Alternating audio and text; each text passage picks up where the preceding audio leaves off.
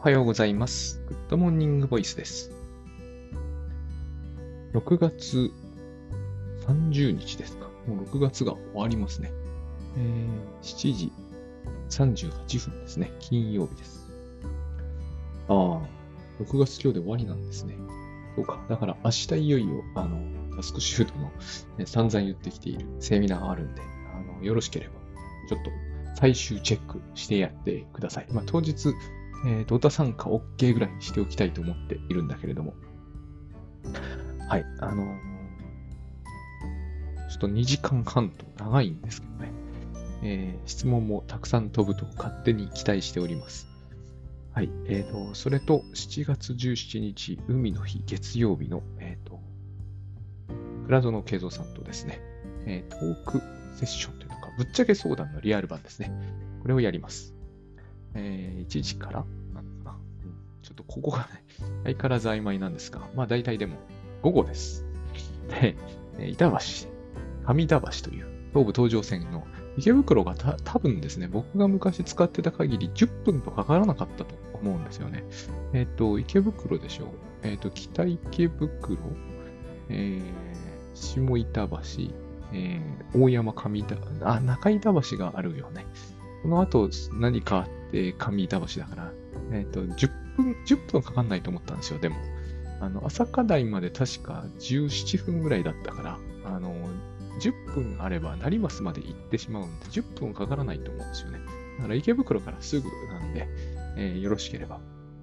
特にあの埼玉県にお住まいの方とか、えー北東京方面にお住まいの方には、えー行きやすい場所だと思います。あんまめったにですね、あっちの方、練馬区、板橋区で、えー僕らはセミナーするってことは多くなかったんで、昔あの池袋でやったことは何回かあったんですけど、多くはないんですよね、どっちにしても。えーということで、あの、よろしければ、まだ残席ございますので、えーぜひですね、あの、まあ、なんかこう、倉園さんに、えー割と、えっ、と、他でなかなか、あの、他で相談しにくいことを、えーいきなり相談できるかっていう問題もなくはないのかもしれないけど、まあ、あの、いろいろ引き出しが多い方なので、なんかこう答えてくれるだろうと。えー勝手なことをここで一人で喋っておりますが、一人で喋ってるからね、えーと、どんどん出てきちゃうんですよね。まあ、えーよろしくお願いします。とですね、まあ、これ聞いてる方なら、聞いてつまらないってことはないんじゃないかって私は思うんですよ。特にあの自分の話を持っていかれればですね、絶対こう、いいことあると思いますんで、あの、ぜひお願いします。はい、えーとですね、今日は、なんかちょっと、あの、すいません、ちょっと待ってくださいね。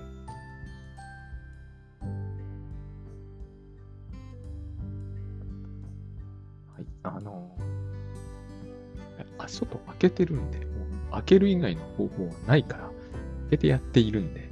どうしてもこう音がどのくらい入るのかっていうのもあるんだけれども、もう入る入らないに関わらず締め切るわけにはいかないですから、えーまたちょっと環境を考えなきゃいけないかなと思いつつも、今のところは、こう、ね、冷水シャワーでも浴びながらね、もう音出すもんな、やっぱりな。ダメだな。うん今日はすごい湿度なんですよね。僕はあんまあ湿度は気にならないんですけど、なぜかというと汗っかきじゃないんで、えっ、と、汗は出ますけどね、湿度はそんな気にならないんですけどね。ああ、でもこれだけ高温多湿となってくれば、えっ、と、すぐね、頭の中がホワイトアウトしていく感じになっていくんで、ちょっとこう、考え考えやっていこうとは思っています。その割に今週うまくやってるんですよね。多分5回ぐらい撮ってるんじゃないですかね。5回撮るとなんか自分偉いなみたいな気に、えっ、と、何の意味もなくなるんですけどね。別にこう、回数によって何かがいいことが起こるみたいなことはないんだけど、今週はなんかこう、8時に近づくと、あ、これは GMV 撮ろうみたいな感じに、今週はなってるんですよ。で、今日はですね、あの、ちょっと、最近ずっと喋っている、その対人関係的な、まあ対象関係論なんだけど、これは、僕の中では、えーの、ちょっとアレゴリーの話をし、アレゴリーしてみたいと思ったんですね。えっ、と、これは大橋悦夫さんあたりが得意な、あの、話なんですけど、あの、たまたま思いついちゃったんで、ちょっと喋ってみたくなったんですよ。えー、結論自体はあんまり面白いものになるかわかんないんですけど、アレゴリー自体はですね、まあまあ、あのこういう考え方でもやってみたらいいんじゃないかというのを、さっき運転中気づいたんですよ。運転が、えっ、ー、と、アレゴリーなんですね。つまり、あのまず、えっ、とですね、運転していて、ちょっと被害妄想っぽくなる人っていらっしゃるじゃないですか。あの、何かにつけて、えー、相手がなんかこう自分をいじめているかのような、えー、物言いというのか、そういう運転になっちゃうわけですよね。大体あれなんですよね。地震過剰っていうケースはすごい少なくて、地震が過小なんですよ。例えば、えっ、ー、と、狭い道で対向車が来るとですね、先行ってよとかって言い出すんですよ。なぜ先へ行かせたいかというと、あのうまく避けて、あの、擦るんじゃないかみたいな不安がね、あの、芽生えるんですね。多分、道幅に対して車幅の感覚が怪しげで、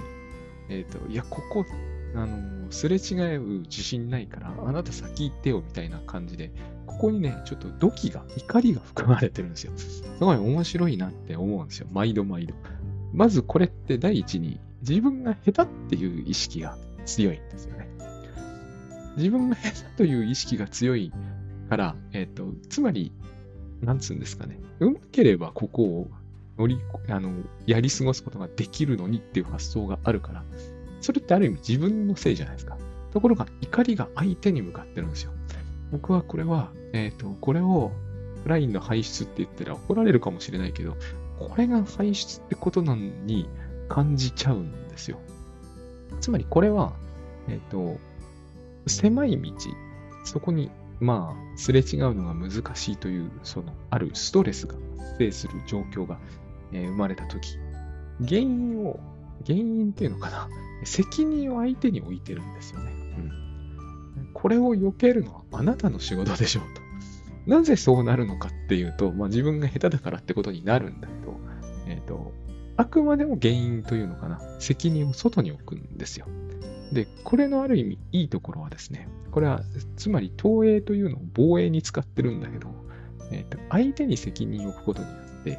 あの自分運転していられるっていう立場を確保できるんですよ。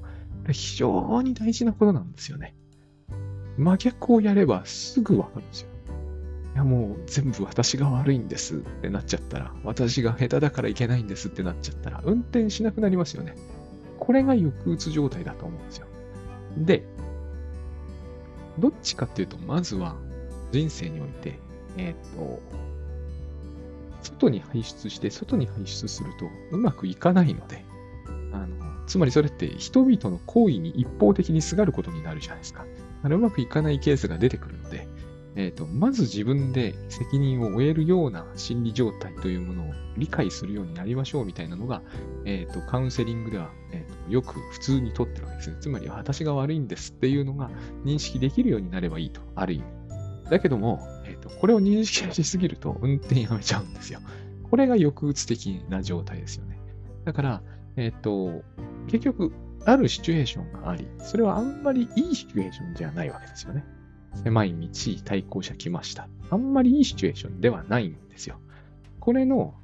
こういう事態が起きた時に、自分のせいでここを乗り切れないってなると、俺下手だからダメだみたいになると、運転やめちゃうから。だから我々は防衛手段として、この責任を外に、外に置く。責任を外に置くということ一つが、その運転を続けていくために、ことを可能にするんですよね。あの、なんかこう、エナブルですよ。あの、まあいいや。とにかくそれを可能にするんですよ。で、このやり方の、まあ、なんつうんですかね。えー、進みすぎると問題は、これ比喩なんてね、あくまでもね。えっと、進みすぎると問題なのは言うまでもなく、えっと、全部相手の責任にしていくということはですね、えー、一歩間違うと、えっと、ものすごく運転というものがストレスフルなものになっていくはずなんですよね。これはもう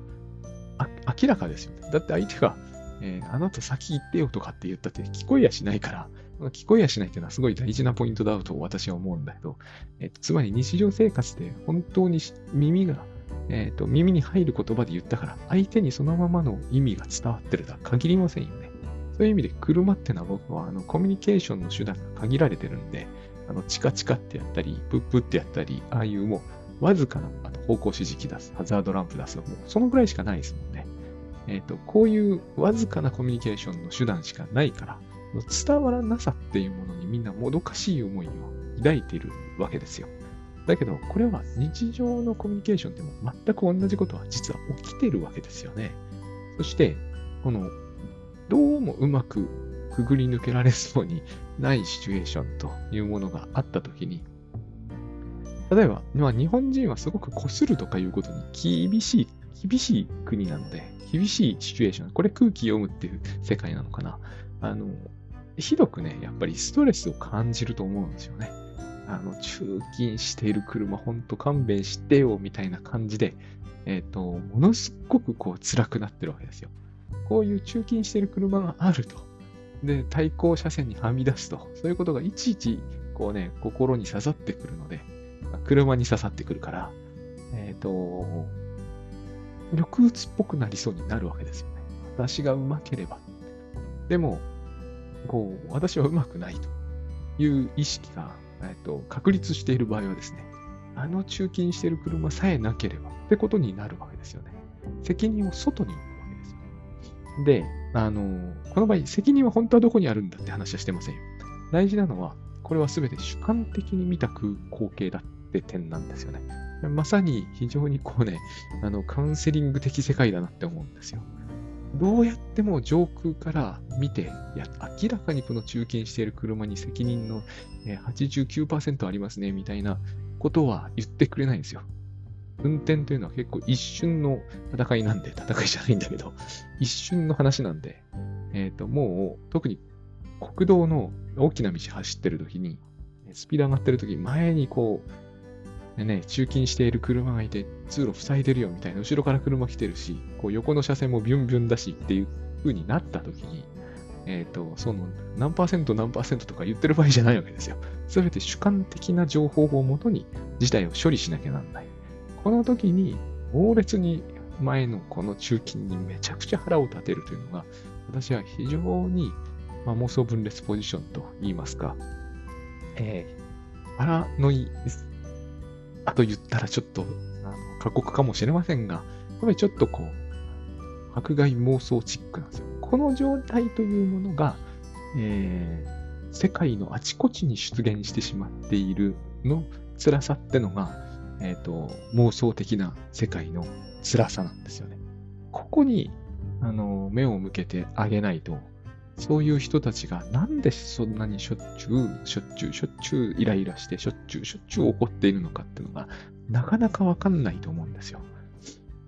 そんなにひどいこと起きてないじゃんって思うのは、その、その人の、まず自分が本質的に運転技術がないって思ってるってこと。次に、ちょっとでもこうするともう破滅だって思ってるような感覚。プラス、えっ、ー、と、だからせん、でも車には私は乗るんだっていう状態を確保するために、すべて責任を外に置いたんですよ。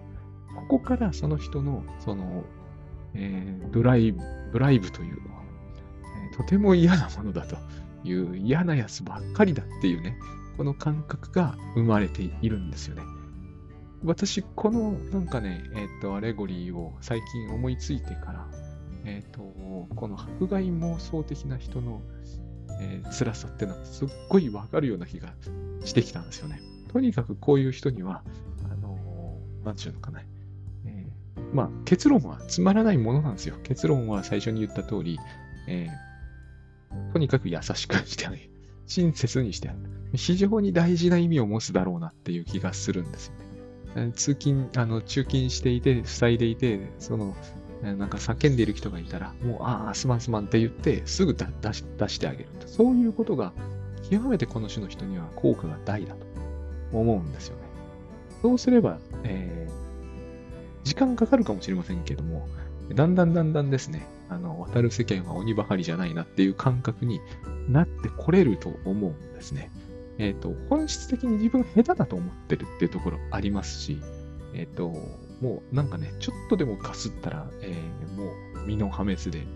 社会的信用も失墜して路頭に迷ってすぐ死ぬぐらいな、そういうこう破局的な感覚を持ってるような気がするんですよ。そういうことで、えー、いちいち叫ぶみたいな人ってのはね。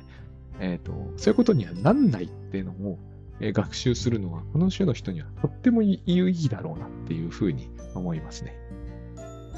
で、もう一つが、まあ、だから運転やめちゃったんだよっていう、すごい抑うつ的になってる人ね。あの、全部僕が悪いんですって。私運転向かないんですよ、みたいなね。あの、ちょっともうね、あの、車線変更とかもできないしっていう、こう、なんかこう、あれなんですよね。こう、責任を全部自分の方に引き込んでしまったというタイプ。僕はこれがタイプっていうのかな。そういう心理状態になっちゃったっていうのが、よく打つってことなんだと。よく似ているんだけど、えっ、ー、と、真逆なんですよね。よく似てて真逆なんですよ。この抑うつ的な人の言ってることも実に、実に被害妄想っぽいんだけども、えっ、ー、と、絶対他を悪く言わないですよ。いや、他のドライバーさんならできるんですよ、みたいな。でも私はできない。このね、私の特殊性を言うんですよね。そしてかつ、えっ、ー、と、私が特殊なばっかりに、えっ、ー、と、ダメなんです。本当運転ってダメなんですよ、みたいなことを、えっ、と、一生懸命、こう、なんつうんですか、自他に PR しているうちに、本当にそうなっていくって感じ。えっ、ー、と、運転しなきゃ下手になりますからね。だから本当にそうなっていくっていう、こう、不思議な感じがですね、えー、抑うつ的な世界には、あの、渦巻いてるなと。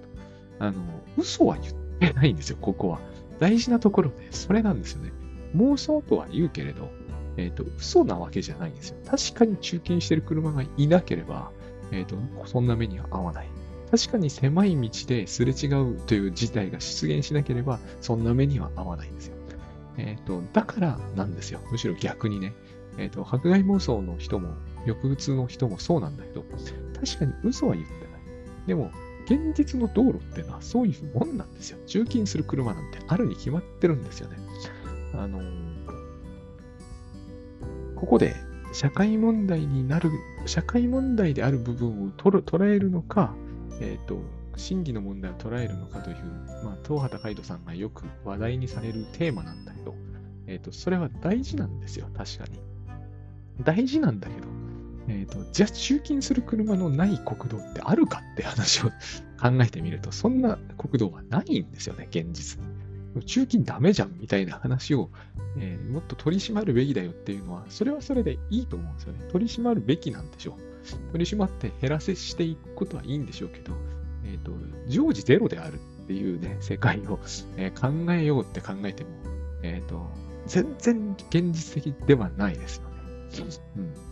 うん、で、これを、えっ、と、おかしな方向でやっぱりね、解釈してしまうんですよね。特殊な心理状態なんだと思うん。いや、そのね、佐々木さんはうまいから避けられるんですよみたいな、だんだんね、話がこうエスカレートしていくっていうのかな。えっ、ー、と、子供の時からうまかったんでしょとか、よくわからないことを言い始めちゃうわけですよ。運動神経良かったんでしょとか。あの、ちょっと関係ないですけど、昔私が、えー、ドコモサービスの派遣社員でやってた時、いや、佐々木さんは本当パソコン使いこなせますよね。やっぱり数学ができる人は違うって、全然関係ない話をね、あの、ま、前の人にされて、数学全くここで使ってないですよっていう話を、えついに説得できなかったんですよ。あの、いろんな話をしてみたんだけど、えっ、ー、と、分かってはもらえなかったんですよね。そういうなんかこう、特殊な解釈を自分に施すことで、えっ、ー、と、うちにこもるっていうんですかね。なんて言えばいいのかちょっとわかんないんだけど、あの、そんなね、中勤している車を国道で避けるために、え F1 レーサーみたいな能力はいらないじゃないですか。全くいらないじゃないですか。かけらほどもいらないじゃないですか。そんなの僕にあるわけないんで。誰でもできるんですけれども、おおむねね。でも、えーそこがこう、特殊解釈によってね、え、ー、と、ミラーを見るなんてことはできないとか、あの、それはマルチタスクになるとかね、えっ、ー、と、ミラー見るのはマルチタスクじゃないですからね。だから、あの、携帯、スマホとか今、運転中いじるとか、厳罰に処されるわけですよ。マルチタスクじゃない証拠なんですよ。そっちに目やっちゃったら、えっ、と、前方の注意、前方不注意になるわけですよね。だから、ミラーを見ながら前を見るっていうのは、あの、そんなに特殊技能ではないはずなんですけれども、あのできないっていう話になるんですね。だから、ある種の人はこう2車線以上の車線は走らない。これもある抑うつ的な僕は心理状態だと思うんですよね。道路交通法をもっとこう整備しろっていうのもわからないではないんですよ、そこで。えっ、ー、と、あるいはこう、最近あの、面白いことに、私はほとんど使ってないんだけど、あの、プリウスなんかだとサイドミラーが点滅するんですよ。軽くね、光るんです。そのこ今、車線変更したらダメだよっていうタイミングにパッと光るんですよ。だから光ってないときは、まあ、ある意味、ほとんど、えーと、確認せずに出ても大丈夫なはずなんですけど、まあ、僕は使わないですね。やっぱりね、ミラー見ちゃいますね。で、あの、こういう技術を発達させるべきだっていうのもわからないではないし、そうやればいいと思うんだけれども、えっ、ー、と、なんかね、それとこれとは違うなって感じがするんですよね。やっぱり、えっ、ー、と、できないと思い込めば、どこまでもできないし、えー、あの、外に原因本当にあるでしょうって言われれば、あるいは私に原因本当にあるでしょうと言われれば、そこは嘘ではないかもしれないけれども、えっ、ー、と、それを事実にしない方法はあります。という感じかな。その辺もすごく、こう、今言ったような、まあこれは本当にアレゴリーになってんのかというと、どうなのかなとも思いつつ、今言ったような心理状態。だから車に乗りたくないです。えー、高速道路は走れないんですっていうのが、えー、すごく抑うつ申請だなって感じが。こういう観点から不登校みたいなのも、えっと、全部当てはまらないですよ、全然。全部当てはまらないですけど、えっと、見てみるという価値はあると思うんですよ。そうやって見てみると、えっと、どうして、えー、学校に行くことっていうのがそう難しくなったのかっていうのも、えっと、わかるような気がするんですね。つまり、えっと、全部外に置くっていう、これが一つの防衛規制なんだけど、全部外に置くことで、自分が運転するっていう事態を確保する。ということをやっちゃダメなんじゃないかって思ってる意味では、えっ、と、ある種のこう、道徳感っていうのかな、モラルみたいなものがそこにあるんですよ。ここに抑うつ申請ってものが、えっ、ー、と、あるんだろうなと思うんですよね。過剰に責任を引き、あの、自分で背負い込んでるっていうのかな。あの、もう一台でも国道に、えー、重金がある以上、私が運転する資格はありませんみたいな。変ですよね、これ聞いてると。変に聞こえると思うんですよ。でも、えっ、ー、と、本人にとってはこれはすっごい、えー切実な問題になってるわけですね。で、で、えっ、ー、と、普通の人はこのどっちでもありません。でも、しばしばね、あの、全責任は他のドライバーにキスっていう人は結構見るんですけど、でも、大概の人はこのどっちでもないんですよ。大概の人は、えっ、ー、と、関係性、つまり、えー、いいドライバー、悪いドライバーが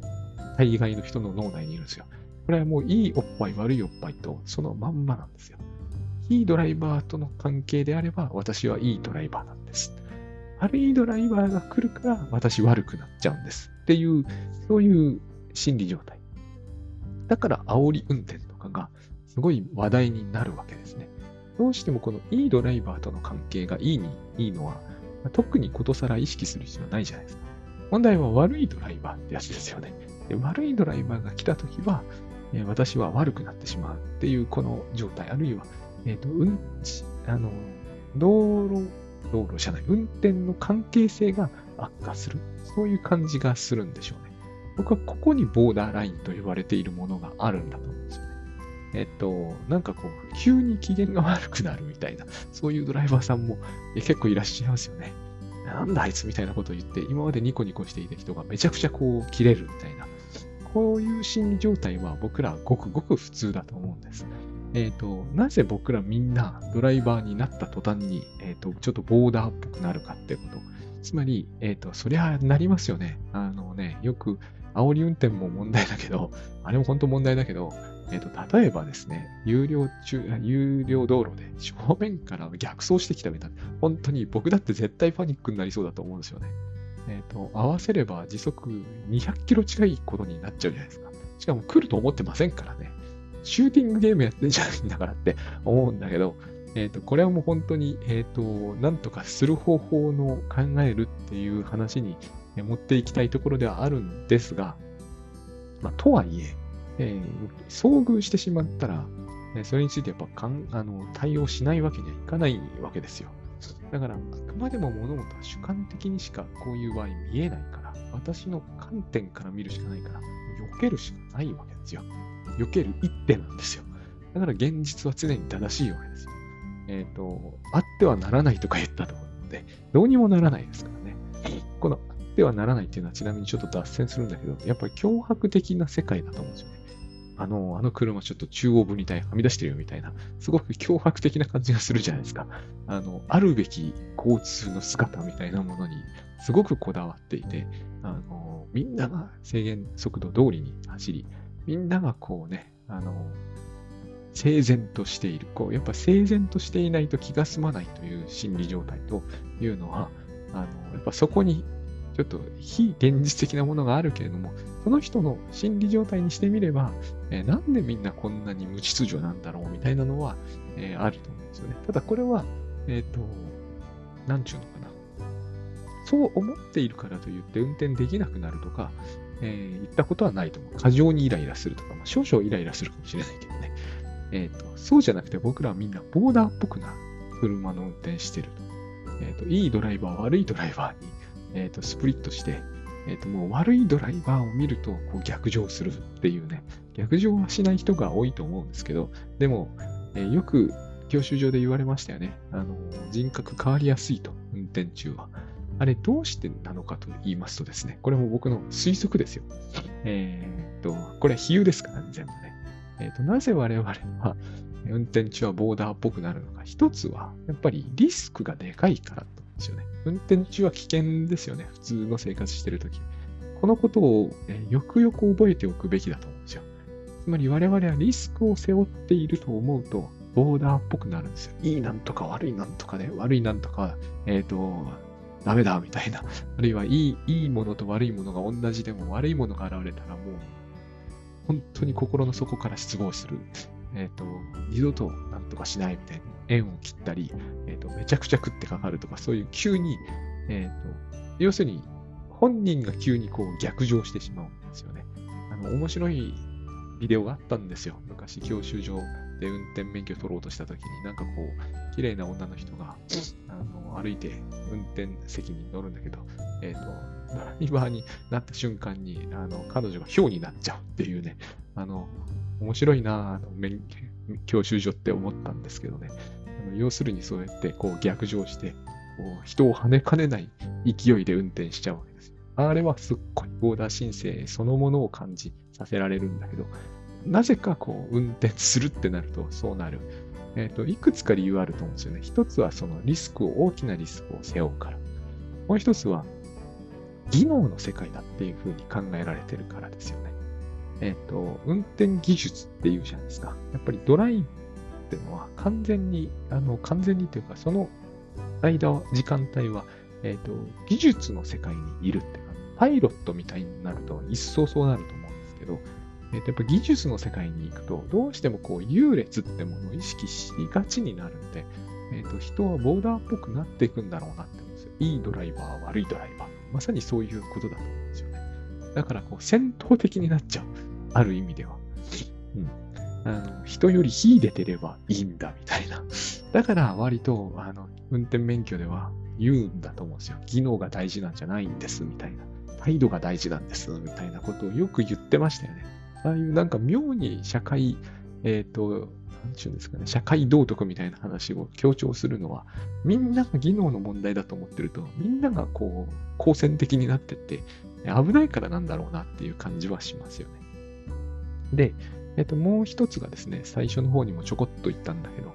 あの、コミュニケーション手段が乏しいからなん。ぱり言葉でのやりとりというのができないから、あのそれこそ方向指示器とか、えハザードランプとか、えっ、ー、と、クラクションとかそういうわずかなパッシングとかね、わずかなこうコミュニケーション手段を使ってやり取りしなければならないために、えー、我々はですね、えー、とそそれはつまり、えーと、出せる信号が大雑把だってことですよね。えー、子供のコミュニケーションを見ているとわかると思うんですよ。すっごい褒めたり、すごい罵ったりが激しいじゃないですか。細やかなことを、えー、伝え合うほどの語彙はないので、えっ、ー、と、ざっくりしちゃうわけですね。ざっくりするということは、えっ、と、いい時はいいし、悪い時は悪いという、この、えっ、と、なんですかね、二極に触れやすくなるというふうに思うんですよ。つまり、えっ、と、俺の責任なのか、あんたの責任なのかみたいなことが、えっ、と、激しくなる世界なんですよね、やっぱり。あるいは、俺の方がうまいのか、あいつの方がうまいのかみたいに、運転中ってすっごいなりやすい気がするんです。まあ、さっきの技能中心だってこともあるし、コミュニケーションが取りにくいから。で、顔が見えないからですよね。ものすごくこう、向こうが遠いわけですよ。えっ、ー、と、この心理が割と、あの、私はボーダー的な状態なんだってことを意識すると、えー、非常にいいと思うんですよね。ある意味視野が狭くなっている。あの、この人なんかこう、急に近づいてきて人を、えー、理想化してみたり、急に罵ってみたりするな、みたいな。さっきまで穏やかだったのに、急にもう佐々木さんの話は信用できませんみたいになっちゃうな、みたいな人が、のことを考えたときに、なんでそうなりやすいのかというと、端的に言ってそれはですね、やっぱ競争世界に生きてる感じってあると思うんですよね。で、コミュニケーションがやっぱりこう、ざっくりしているわけですよ、きっと。あの、語彙はその人の語彙が豊富だったとしても、えー、伝えてくる内容がですね、やっぱりこう、褒めるけなすってのがそうですよね。こう、優劣の世界に、え入っていて、えっ、ー、と、で、優劣の、こう、なんつうんですね、こう、語彙に集約してしまう。何かこう、知識をひけらかすみたいな話もそうなんだけど、そういうのって全部、こう、上下の世界に入ってきて、えっ、ー、と、そういう話でないと、あんまりこう、今日が乗らないというのかな。あんまり、なんかざっくりした、えよもやま話みたいなのは、すごく苦手みたいな、そういう心理状態の人ってやっぱりいらっしゃると思う。運転中のことを考えると、やっぱりドライバー何よりも運転しなければならないから、えっ、ー、と、ある意味世界が狭まってますよね。えっ、ー、と、運転手になっちゃうみたいな。そういうふうに、こう、特定の役割に向かって前知りしなければならない状態っていうのは、えー、そういう、こう、いいなんとか悪いなんとかにものすごくなりやすいと思うんですよ。あの、受験生とかそうじゃないですか。いい学校、良くない学校とか、いい成績、悪い成績とか、そういうのに、こう、なんていうのかな。ある程度没頭しないわけにはいかないですし、そこで優劣もつきますよね。だからみんなすごくある意味、えっ、ー、と、ボーダーっぽいというか、昔あの、受験生って本当ヒステリックだみたいなことを平気で書いていた、あの、なんだろうな、進路指導みたいな人とかいた、いたり、こう、社会評論家みたいな人いましたけど、今そんなこと書いたら、多分炎上ものだと思うんだけど、えっ、ー、と、そういうことをに誰でも気づきますよね。そりゃね。自分、受験してた時のことを思うとよくわかると思うんですよ。運転中はそこまでひどくはないけれど、似てますよね。こう、なんちゅうんだろう。えっ、ー、と、合否の世界がものすごく天国と地獄とかって言うじゃないですか。まさにあれなんですよね。両極に触れてる。双極的な世界なんですよ。えっ、ー、と、いい旗と悪い旗にこう、バリッと割れちゃっていて、えっ、ー、と、いい世界か嫌な世界のどっちかしかない。それはあれですよね。煽り運転とかされたらもう、ドライブの状態が一変しますよね。いいドライブ、悪いドライブですよ。まさに。そうなりやすいんですよね。運転手の心理状態としてみれば。やっぱり運転に専念してるから。だから、えっ、ー、と、僕ら一般的に言うと、えー、運転手の心理状態っていうのは抑うつ的ではないし、被害妄想的でもない人が圧倒的だと思うんですけど、えっ、ー、と、ボーダーっぽさっていうのは出てくるとは思うんですよ。どんな人でも割と。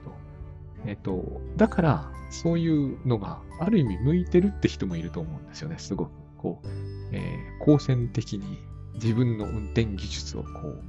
えっ、と、なんていうの、誇るように運転するみたいな。だから運転大好きっていうような、そういう世界ってあると思うし、それはそれでいいんじゃないかと思うんですよね。私はそういうタイプでは全くないんだけど、あの、そういう運転ってあるだろうなって思うんですよ。でも僕が言いたいのはここでは運転の話では本当はなくて、えっ、ー、と、比喩の話なんですよね。つまり、ボーダーの人っていうのはそういう世界に生きてると思うと、えらいわかりやすいと思うんですよ。ある意味、こう、運転手になっちゃってるわけですね。えっ、ー、と、普通に世の中に生きてる人はみんながみんなそうなわけじゃないじゃないですか。この世の中をなんかこう、一種のこう競争原理だけにと、えー、捉えてしまって、えっ、ー、と、いい成績か悪い成績か、いいやつか悪いやつかっていう、ひたすらその二分化でやってるわけではないし、みんなが同じ運転ということをやってるわけじゃないんだけど、そう、ある意味、ボーダーの人の世界って僕はよく感じるのは、同じ世界になっちゃってるっていうことなんですよね。うん、あの自分の中で例えば、えー、何者かになるのが大事ってなると、全員そう思ってるはずだっていうような、こう、独特の、なんつうんだろうな、独特の決めつけがあるんですよ。そう思ってない奴はこの世に一人もいないぐらいな勢いで。えー、もしだから、倉園さんなり私なりが、いや、もう何者かになりたいとは特に思ってないですと言うと、あの嘘だってことになるんですよ。この嘘だがすごい大事なんですよね。なんか昔あの、えっ、ー、と、日暮らしの泣く頃にっていう可愛い女の子が、あれもそう、ちょっとボーダー申請の超究極みたいな形でしたよね。いきなりなんかこう、可愛い女の子がニコニコして、えっ、ー、と、なんつうのかな、ロリキャラらしいことしか言ってないのに、いきなり斧とか持ち出しちゃうんですよね。えっ、ー、と、で、嘘だっていうセリフが非常にこう、あの、キーワードでしたよね。嘘だって言った時にあの表現するわけですよ。だから、嘘だっていうのはすごい大事なんですよね。あの、要するに、お前らは何者かになりなかったのに失敗したんだろうと、全員そういうことにされてしまうんですよ。だから、みんないいドライバーであろうとしてるんだけど、えっ、ー、と、落ちこぼれたんだろうとか、えー、お前悪いドライバーなんだろうとか、えっ、ー、と、すべての人がドライバーなんですよ。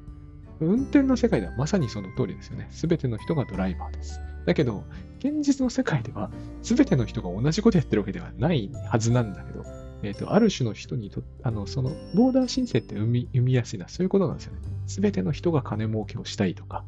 す、え、べ、ての人が恋愛をしたいとか、すべての人が結婚をしたいというふうに思っていくと、すっごくそういう心理状態に入りやすいと思うんですよね。いい結婚相手と、えっ、ー、と、そうでない人とか、結婚できない人とか、そういう独特の二分化が発生して、あの、負け犬とかね、そういう風になっちゃいやすいんだと思うんですよね。受験生ってやっぱそういう世界に生きてますよね。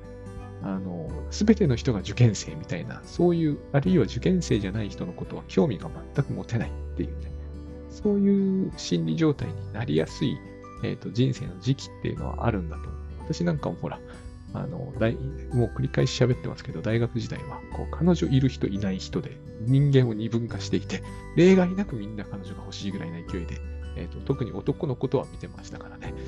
ああいう時ってものすごく双極に触れやすくなるんですよ。あの、すっごいうまくいってるように思える時と、絶望的に思える時で、後者の方が多い。そういう心理状態になりやすいのかなっていう感じがします。それってのは、つまり全部の責任を今度は関係性に見ちゃうってことなんですよね。結局、いいドライバー、悪いドライバーっていうのは関係じゃないですか。相手が良ければ私もいい。相手が悪ければ私も悪い。これ、そんなに、えっ、ー、と、言っててキーな感じはしないかもしれませんけど、あからさまにこれやっちゃうと、やっぱおかしくな、見えますよね。ある意味では。えっ、ー、と、相手が良ければ自分はいい。まあ、相手が悪ければ自分は悪いっていうのは、あんたは一体どこにいるんだってことになるじゃないですか。あの、こう、リトマス試験紙じゃないんだから、その、相手次第で全部自分の状態が決定されてしまいますっていうのは、果たしてそれで大丈夫なのかなっていう感じが、やっぱりしますよね。そういうのが、あの、ボーダーの人の生きにくさという感じなのかなと。だから、その人にとっての、まず、その、なんていうんですかね、価値観みたいなものっていうのが、その、この種のケースではすごく大事。合格が超大事ですとか、えーと、彼女が超大事ですとか、えーと、運転うまいことが何よりですとか、その何でもいいんですけど、なんかあって、割とわかりやすい何かがあって、えっ、ー、と、最初は大体こう理想化されるわけですよ。なぜなら最初はお互い親切ですからね。最初は理想化される。途中から大体こう失望されるみたいな、そういうケースはでも、えー、全然不思議ではないということですよね。全く不思議ではない。どんなドライバーでも細かく見ていけば必ず普通にミスしますし、ミスした瞬間にこう絶望、反転されるんで、えっ、ー、と、暗転していくっていうのかな。そういう心理状態。これがしかも、えっ、ー、と、僕はドライビングにおいてはむしろ増えるっていう感じはします。で、えっ、ー、と、以上なんですよ、今日。おおむねこの、ただアレゴリーして終わりみたいな。ただ、最後に、えっ、と、あまり面白くもない結論大事で、大事っていうのかな。だから、よく運転中の話って、免許教習所の教科書に書いてありますよね。思いやりを持って、えっ、と、ゆっくりと余裕を持った運転を心がけましょうという、あの、全然聞いてるとすぐ眠くなりそうなあれ、あれが結局人間関係ではすごく大事なんだろうなと思うんですよ。今のように、こう、ざっくりと、あの、整理してみても、え結局それしかないですよね。え相手が抑うつ的になってていても、え被害妄想的であっても、えボーダー的であっても、やること同じですよね。えっ、と、怖がらせないということ。えっ、と、なんかお互い焦燥感に満ち溢れた世界を作り出さないということ。で、まあ、道路交通法も整備していった方がいいでしょうという、この面白くもなんともないところに、えー精神分析とか心理療法の、えゴールってきっとあるんだろうなという感じがやっぱりします。そうすることによって、えっ、と、みんな落ち着くことができるじゃないですか。逆をやるよりよっぽど落ち着くことができますよ。あの、なるべくこう違反はしないようにして、駐車禁止マークのところで平気で駐車しておかないようにしましょうっていうのは結局そういうことですよね。えっ、と、いろんな人がいて、いろんな見方があるわけですよ。どこでどういうふうに、えー恐怖と怒りと絶望に包まれるか分かったもんじゃないからこそ、えっ、と、割とこう基礎的にですね、えー無理しないっていうのが大事っていうことですよね。そして、でも、えっ、と、なんつうんですかね、えーいずれにしても完璧な現実というのはありえないってことです。ある意味、こう、グッドイナフドライバーで、えっ、と、グッドイナフなこう道路事情しか世の中に出現しようがないですよ。なぜならそれは道路っていうのは結局人間の作ったものですから。